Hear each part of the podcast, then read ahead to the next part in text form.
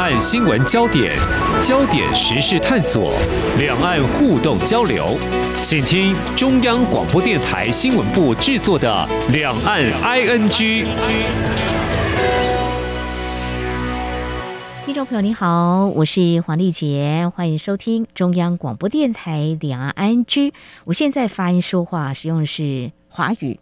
那其实我们呃中央广播电台央广的呃听众朋友是我们的粉丝的话，都知道我们每天是以华语啦、台语啦、客家语啦、粤语啦、英语、日语、法语、西班牙语、德语、俄语、越南语、泰语、印尼语、韩语，一共有十四种语言对全球来发声哦。那么在网络普及的今天哦，我觉得这样子以声会友。是一个非常难得的平台，也是很享受的哦。那么想想，听众朋友，你自己会说几种语言呢？哎，能够说上话呢，自然就比较能够交朋友。我们今天要来谈一个主题，就是究竟你是怎么样来学某种语言的，又怎么样来学，到底有什么差别呢？听起来稀松平常，不过呢，学问很大。另外，在今天也要跟大家谈跟语言相关的，就是文字。谈到这科技日新月异哦，比如说，却有这个 AI 的呃这样的人工智慧，也就是能够把所说的话很快就转成这个文字哦。那其实所延伸的，比如说我们谈到哎书店或者是书籍，你看是电子书还是呢这个纸本的书？比如说很多人说哦，你刚刚提到实体书店。到底还有没有实体书店在台湾？阅读人口多不多呢？好，我们今天谈这两大的主题呢，我们再度邀请我们独立评论在天下频道总监廖云章来跟我们分享跟探讨，非常欢迎总监，你好，主持人好，各位听众大家好。嗯，独立评论有两位专栏的作家，嗯，分别分享这两个话题。楚世颖曾经在我们的节目当中有分享过，这次呢，趁这个寒假期间哈，嗯、或者是说有些人可能要转换跑道的时候，来谈谈学习这个语言哦，呃，就看到他。有一篇文章，懂得一种外语啊，就能够看懂一群人的内建系统。哇，这个字下的有点专业，乍听之下很多人不太明白哦。是，这内建系统指的是什么呢？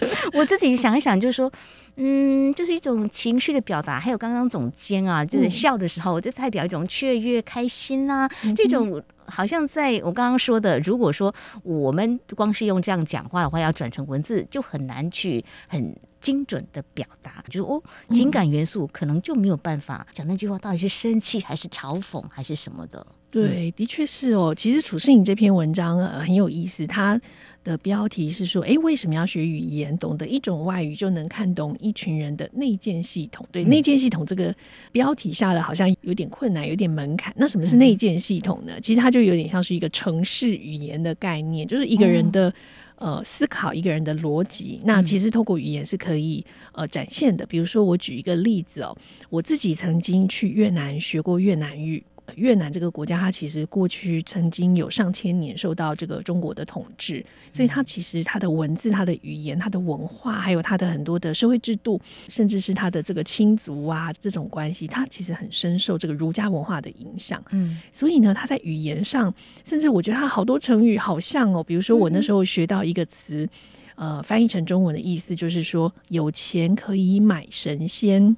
那我那时候听到时候，我的韩国同学、日本同学，大家就在那边抄这个句子，嗯、然后我就非常惊讶，我就举手跟老师说：“老师，我们有一句话叫做‘有钱能使鬼推磨’，就是你听到‘有钱可以买神仙’的时候，我就马上想到这个。”那我的老师就说：“是啊，呃，我们的很多的成语，我们的很多的文化，的确是受到中国的影响哦。可是我们是越南，我们不是中国，我们也不是小中国。就是你会觉得很多越南的东西跟中国很像，但是呢，它也许源自中国，可是它到了越南，我们会有不同的思维。所以越南人想事情呢，跟中国人是不太一样的。嗯，比如说。”有钱人是鬼推磨，是呃，你用钱去让呃鬼帮你做一些事情，嗯、好像是不好的，有点是负面的用法，对不对？可是呢，在越南的用法里，他说有钱可以买神仙哦，买神仙，买神仙也是可以做好事，而且你是往上买哦，你不是往下买，买鬼帮你做事，你是买更厉害的人帮你做事哦。嗯，那这个事情也反映出一种思维，就是他们在想事情的时候，他们会觉得说，哎。呃，钱这件事情它是一个工具，那它不只是可以唆使人去做一些你自己不想做的事，嗯、你也可以请人去帮你做一些你做不到的好事。嗯、那还有一个例子是我朋友亲身的经历，嗯、他在越南做生意的时候，呃，他曾经他很喜欢越南的一种矿物，一种蜜蜡，嗯、那他发现那里的品质很好，而且价格很便宜，所以他就买了几个之后确认品质，他就决定要买一大批。嗯，就他发现那个商人呢不肯卖他。嗯。还甚至说你要这么多的话，我价格要算高一点哦。然后他就说：“你这个太没有道理了，你怎么可以这样子坐地起价呢？”我是因为觉得你的东西好，所以我决定多买。那多买难道不是应该打折吗？对呀，对，我们的思维是这样嘛。嗯嗯。那他就说：“不不不，你需要买很多这个东西，就代表你很需要这个东西哦。所以我其实应该可以卖你更贵。如果你真的很需要它，你还是会买。”嗯哼哼，哇！所以我这个朋友就告诉我说，我觉得越南人实在太会做生意了。的确，哦，所以说我们学语言都觉得，哎、欸，只要懂语言，然后大概就可以沟通，大家都想沟通，可是真的。沟通，了解他们的心思思维到底是什么？有时候你什么时候得罪别人，还真的不知道。没错，没错。或买东西，你可能因为这样上当。所以，像楚世莹、呃、作家，他从这个观点来看，就说：“哎呀，你真的要学习一种语言，这个动机也蛮重要的。”他好像举例在巴西，对他所。遇到的一个事情，呃、对这个总监来告诉我们，我觉得还挺有意思的。对、嗯、他这个故事是呃，其实因为褚士莹是一个呃旅行家，他其实在全世界各地有很多的计划，嗯、所以他其实每一年哦都会到巴西的一个社区叫做伊帕尼马这个社区去那里小住一段时间。那他说他二十年来每年都会回去小住，但是他今年回去的时候，呃，就因为。睽违了三年，因为疫情的关系，嗯、所以他回去之后就发现这个地方在里约热内卢，在巴西。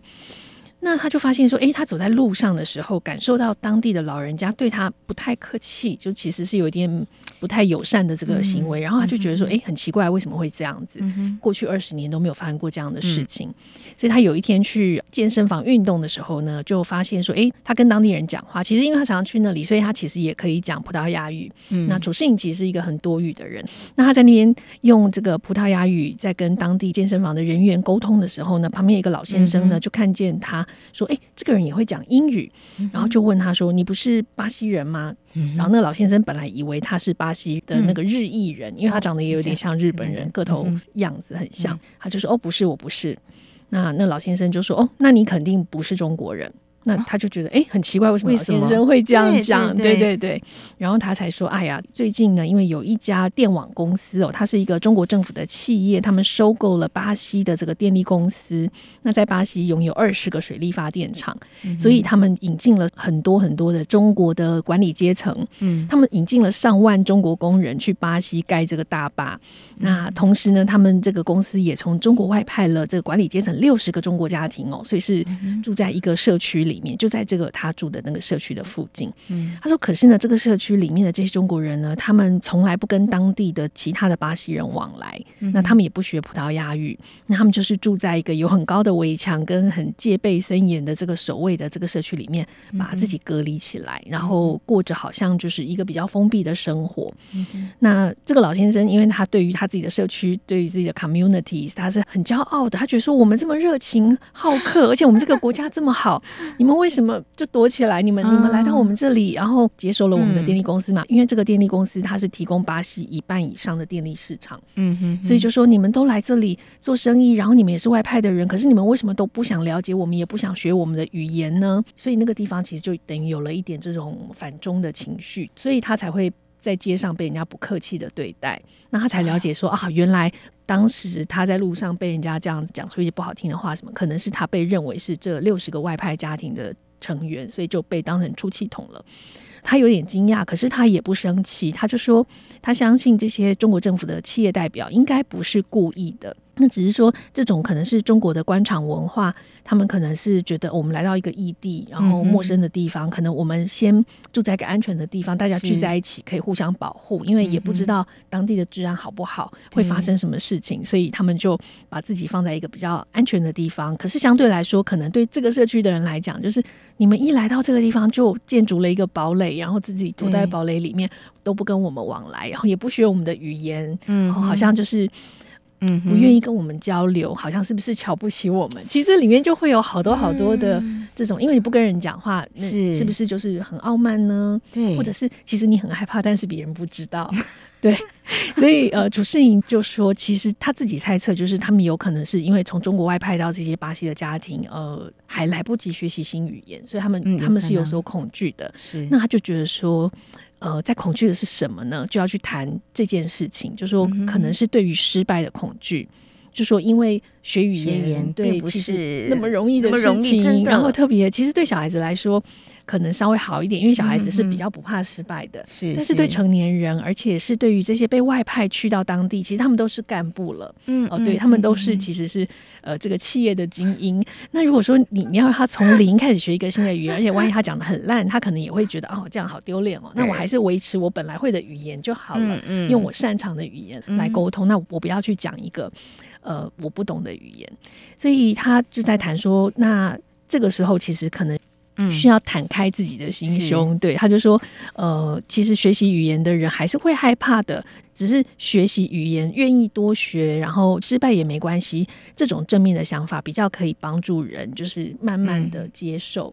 嗯、然后他其实通常不怕失败，也可以学的比较好，就是敢讲厚脸皮。嗯、对，很多人都鼓励，越早学越好，不要怕失败，不要怕丢脸，讲错了没有关系嘛。可是我觉得中国人是不是比较害羞内向，怕失败，然后就会觉得年纪好像越大越没有勇气去承担你做错了，你做的不好。像提到巴西，会有这个印象。巴西人就是很热情啊，不是吗？嗯、是。那如果看到一个不太跟人打交道的，他也会觉得你很怪啊。嗯、是、嗯、我自己呃，就也有一个类似的经验哦。嗯、就我在很多年前去越南学习这个越南语，嗯，那那个时候因为我早上上课，然后我下午呢就会跟同学出去吃饭，然后我自己有时候会一个人就沿着这个街头就是去逛。街，那、我会尽可能用我早上学到的句子。哦，去跟人聊天，比如说我今天早上学到了多少。嗯嗯，然后我就开始跟人聊天，啊，这个多少钱啊？然后这个东西还有几个？有几个颜色啊？然后呃，这个东西买几个有没有打折啊？嗯然后或者有一些时候我回家的时候跟我的房东太太聊天，那房东太太是不会讲英语的，所以她就会问我说：“你今天学了什么？” 我就开始问他，所以我就知道他很多秘密，比如说他今年几岁啊？有几个小孩啊？呃，结婚多少年啦？然后有几个房子在出租？然后每个月租金收到多少钱？反正我就乱问。我就用多少、多少什么什么什么，然后所以后来他就跟我说：“哎、欸，你这样子学真的很不错哦。”他说：“你会造很多的句子。”呃，当然我觉得那个时候我也不太怕丢脸，因为他并不知道我是谁。嗯 因为我想我在一个陌生的国家，没有人认识我，那我只是一个来这边学习语言的人，所以他看我就是一个普通人，就是他的访客。所以对我来说，其实我没有太多的，比如说我担心人家知道我是谁，然后他讲话讲这么糟糕，很丢脸。嗯，对。那我觉得那个是在陌生的地方学习一个陌生语言的好处。对，然后那个过程我自己也感受到，我去跟人聊天的时候，当我讲出这个越南语讲的不好，他们就马上纠正我。哦，然后我学会讲出正确之后，他们就会说：“嗯，你讲的很好。”嗯，但是我后来发现，我的同学在那里待了很久的人，为什么都讲不好？我的韩国同学在那里，他讲不好。那我说很奇怪，你已经待了这么久，一年多，我才来两个月，那我讲的都比他好。他就跟我说：“我不知道为什么我讲的没有你好，可是我发现我不管讲再烂，我身边的人都听得懂。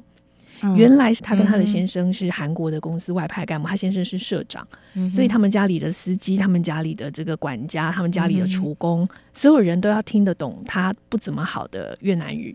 所以他不管怎么讲的不好，他们都没有人敢纠正他。然后大家会努力让自己听懂太太在说什么。嗯哼所以他后来就跟我说，因为没有人敢纠正我。这个就可能是重点，因为在那个地方，他的位阶、他的社会位置，让没有人敢指责他什么。嗯、但是对于我这样一个什么都背景都没有的外国人，嗯、如果我讲不好，马上就会有人跟我说：“不对，你这样讲错了，应该如何如何。”所以，我有一群严厉的老师 包围着我。所以我当时在那个过程当中，我就意识到说，的确，你要能够掌握这个语言，你才能够理解这个人背后的想法跟思考。嗯、那像我的朋友，他后来也决定，他必须要到学校来学，因为他跟他家里的这些司机啊，这些管家是学不会的，因为没有人敢严厉的当他的老师。嗯哼哼嗯，所以他必须要来学校上课。那老师不知道他是谁，老师尊重我们，但是老师会指正我们的发音，这样子他才有可能把这个语言学会，并且学到语言背后的文化。是，所以呃，学习的动机跟去除掉一些往前进的这个障碍呢，这个很重要，很重要。我觉得总监你不怕丢脸，而且觉得没有人认识我很好，因为每个人就是活在别人的 眼光中，眼光看你怎么样，今天怎么表现这么差？你一个主管怎么会这样呢？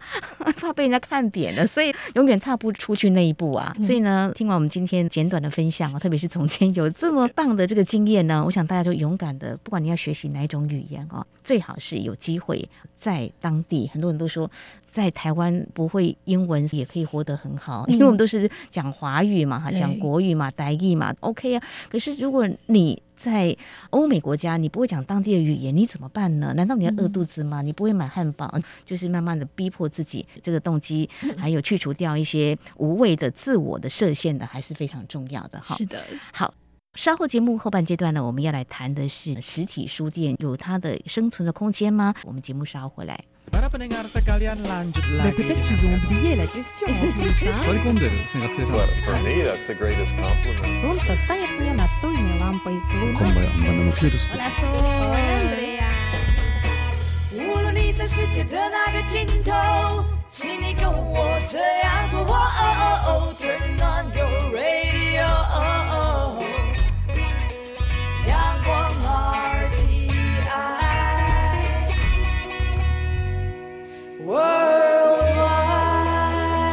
央广联系世界的桥梁。这里是中央广播电台节目，持续请独立评论在天下频道总监廖云章，接下来跟我们关心书店的问题哦。其实，嗯、书局要生存真的很不容易哦。那么在最近呢，我们有看到某家书店呢出现了退书的一个争议哦，被指控拖欠书款，并且大量退书。我想看到爱书人的心里头，也许是。啊、有很多的感触哦。那在独立评论有专栏作者李慧珍，嗯，他的标题是这样写着：“只有培养阅读者，才能够拯救这个产业。”就从青鸟争议重新思考书店的意义呢，来探讨这个问题。这个部分呢，总监是不是来跟我们谈？我想要谈这个呢，或许是一些人的痛，会有一点点沉重。我突然。想到几年前的时候，有跟朋友聚餐，也是借由我的同事介绍，啊，他在书店工作，然后就开心的跟他打招呼。可是，在饭局上就没有谈很多，所以没有谈很多，一方面是因为不太熟，可是就我们广播人来讲，跟他哈拉几句也不是什么问题啦。重点是我自己会觉得。哎，像书店好像不好经营，然后那我到底要跟他谈些什么？那次的经验让我久久难忘，就是说他现在到底怎么了？书店的经营如何？那每年都会有不同的数据告诉我们，就是很多人会去网络书店或是这个电子书这个部分，那实体书店到底要怎么活下去？好，我们就来谈啊，这位专栏作者他特别从这个青鸟争议。来思考书店的意义哦，其实它很简单，就是说多培养阅读者嘛。那这篇它到底嗯有什么样的一些话想跟大家交流呢？哦，对，其实这位呃作者李惠珍，他自己也是出版人，然后他也写过几本书，那非常关注阅读这件事情，所以其实我觉得他是从。呃，关注阅读这件事情，他觉得应该培养更多的阅读者。回过头来看说，嗯、那书店在这个时代的重要性，其实在这个时代，书店已经很难赚钱了。其实台湾最有名的书店系统就是诚品书店。那大家也知道，其实诚品书店是赔了十几年。是他们的创办人非常理念，他陪了非常久。嗯，那当然他也有很多的好朋友的支持，呃，但是他们后来其实能够持续有连锁啊，开这些其他的，嗯、他们是透过其他，他们有餐饮，他们就经营了其他的副业，然后文具，然后当然他们办得非常成功，嗯、还有演讲，所以透过这些收入来支持书店。嗯、所以书店的本身它其实是很难营运的。现在在台湾，然后特别是呃独立书店，那就更辛苦了。那这一次其实这个青鸟的争议主要是因为呃，青鸟书店这是这近年来的一个品牌，就是说他开了很多会被称之为王美店，或者是跟很多县市政府合作，甚至跟建商合作，他们开设很多书店。嗯，那呃，因为有一连串跟禁书，这个有点像是书店系统内的这个争议之后，就让很多人开始在吵说，哎、嗯，那这样子的这种网红书店，它是不是在消费独立书店这样的品牌呢？那是不是如何如何？嗯、那阅读这件事情是不是被消费了？嗯、可是李慧珍她比较想要跳脱开这样的争议，她想要回到阅读的本身，她在谈的是说，呃。这个阅读这件事情，书店经营这件事情已经这么困难了，所以我们要回过头来谈的是，只有培养阅读者，才能够呃去拯救这个产业。就是你首先要有人愿意读，那不管今天是独立书店，今天是连锁书店，今天是这个呃网络书店，它其实都有存在的必要性哦。嗯哼，我觉得他从这个角度来谈就非常好，因为他对阅读的。意见其实是跳脱出这种啊，谁拿到资源，谁没有拿到资源，然后谁在这个赚钱这件事情呃之外，他在谈说，其实比起商业至上，他认为深耕在地的书店是更值得敬佩的。其实我们也知道，台湾有很多很厉害的小书店、独立书店，像是呃呃宜兰有一间叫小间蔬菜，嗯、那它其实呃有书，也有当地的这个小农的蔬菜，因为有很好的方式在做在地的创生。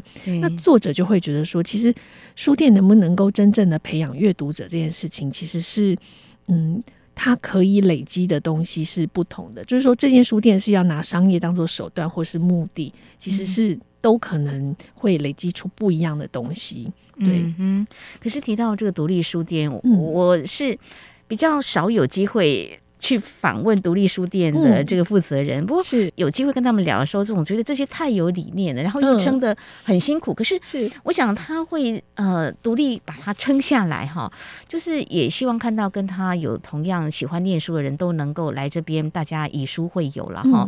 嗯、呃，不过也很开心，就是说有看到政府好像也有给他们一些支持的力量。对，现在其实文化部、嗯、呃对于独立书店是有一些支持的，因为其实呃大家都知道书。店每个地方如果可以有个小书店，它其实不只是卖书这件事情而已，它通常是代表了一种就是这个独立书店店主的理念或者是他的品味，所以他在这个地方选的书，他在这里想要扎根，他想要带给这个地方人的讯息是不同的。而且书店它会创造出一种人跟人自然不期而遇的这种相遇。嗯，那你会在这里遇到一本你可能从来想都没有想过的书。嗯，对，那个是你自己很有目的性的上网去买书所没有办法达到的效果。是，对，嗯，我也可以告诉两岸的听众朋友哦，呃，在二零一三年的时候，有一个台湾独立书店文化协会成立，其实政府也是政策的辅助他，对，这种力量才能够让他们可以活下去。那我记得在去年还是前年吧，呃，我跟中央社驻上海记者连线，他有发现了在上海有一些独立书店。嗯，张淑玲吗？是的。是是是，结果你看一聊，我们就变成朋友，所以我就觉得好感动。他每次都发现在上海的一些人文很不一样的特色哦，哦，就觉得哇，这样的书店其实也挺好，这就是感觉在上海就像跟台湾没有两样。那这些独立书店要好好的活下来，这样子。是。不过那时候疫情期间，他也经营的蛮辛苦的，希望这个疫情赶快结束哈。我们觉得阅读总是一件好事。是是，其实呃。不常逛书店，朋友可能就是不太理解，嗯、会说：“嗯，不是都书店吗？啊、为什么要谈呃独立书店、嗯、一般书店它有什么不同？”嗯、所以作者其实就提出了他自己的意见哦，他就说他觉得独立书店因为店面小，他书种不能够包山包海，嗯、所以他一定是有这个店主个人的选书品味，所以我们很容易在这种书店去看到其他书店没有看过的书。嗯，对，然后这个其实就是独立书店的价值哦，而且它是充满各种的惊喜，而且实体书店的目的是。讲就是你可以扩大自己的世界观，发现全然未知的领域。嗯，嗯，我讲一个我自己呃待在我在辽国永贞遇过的一个奇妙的书店的经历哦。其实像我们出国旅行是不太会去逛书店，可能就进去买买明信片，因为当地的语言你其实看不懂。那时候去辽国的时候是一个很意外的。旅程，那既来之则安之嘛。我去一个二手书店，我想我来找一本旅游书好了，否则我本来没有想来这里，我根本不知道去哪里逛，嗯、哼哼所以就进来这里。哎、欸，好不容易找到了一本，呃，它是中国简体字的《呃、游玩老挝》，嗯、那我就找到那本书，然后我就拿到这个柜台，我去跟老板结账，然后那个老板就看着我一眼，他说：“你从哪里来？”我就说：“台湾。嗯”他说：“哦，我知道你们是另外一个不在中国，你们是在旁边那个岛。嗯”然后呢，他就说。你看得懂这个字吗？嗯我觉得他好厉害，嗯他可以分辨繁体字跟简体字。虽然他是辽国人，这老板是个高人，他不是一个普通的二手书店老板。嗯那我就说哦，我看得懂。嗯哼哼，然后呢，他就说 OK，就说呃，这个书好像是我记得它是标价是三块美金。在越南旅行的时候，我都有个坏习惯，是买东西都会问有没有折扣。那在辽国，我就把这个坏习惯也带过去了，实在是很不好。辽国就不太打折的一个国家，那个老板就很疑惑的看着我，这样打折扣 discount，他就觉得你怎么会问出这样？然后我就自己觉得有点丢脸。我说 OK，没关系，你说多少钱就多少钱。他就说、哦，那就是三块美金。嗯，OK。嗯然后他就翻翻翻，那他那时候就跟我说，如果你需要打折，你可能就不需要这本书。你看他跟前半段讲越南那个概念是，是完全不一样。对对对。他说，如果呢你真的很需要这本书，你高价你也会买，对你也会买，而且呢，就是知识是不应该打折的。哇，太好了。对他这个话真的，我觉得我这个三块钱买这句话真的是还 太够，知识是无价的，所以没错，你不应该要求折扣。我说老板，我太同意你，我就不要那个。